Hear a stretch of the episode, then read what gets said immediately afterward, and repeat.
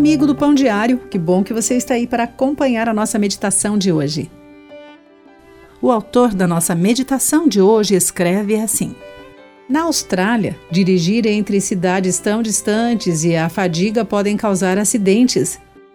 Assim, nas férias, são montadas paradas de descanso nas principais rodovias e voluntários oferecem café gratuito.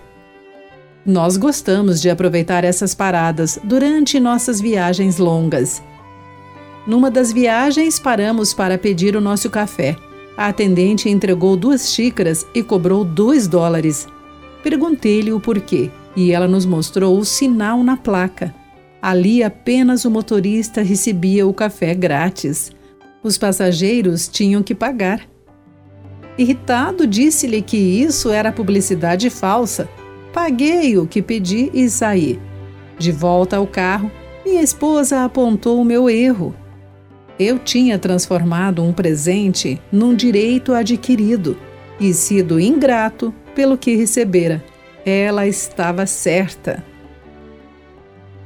Quando Moisés conduziu os israelitas para a terra prometida, ele os exortou a serem agradecidos.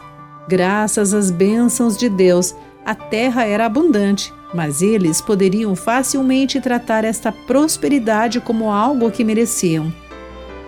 A partir disso, os judeus desenvolveram a prática de dar graças em cada refeição, por mínima que seja. Para eles, tudo era um presente.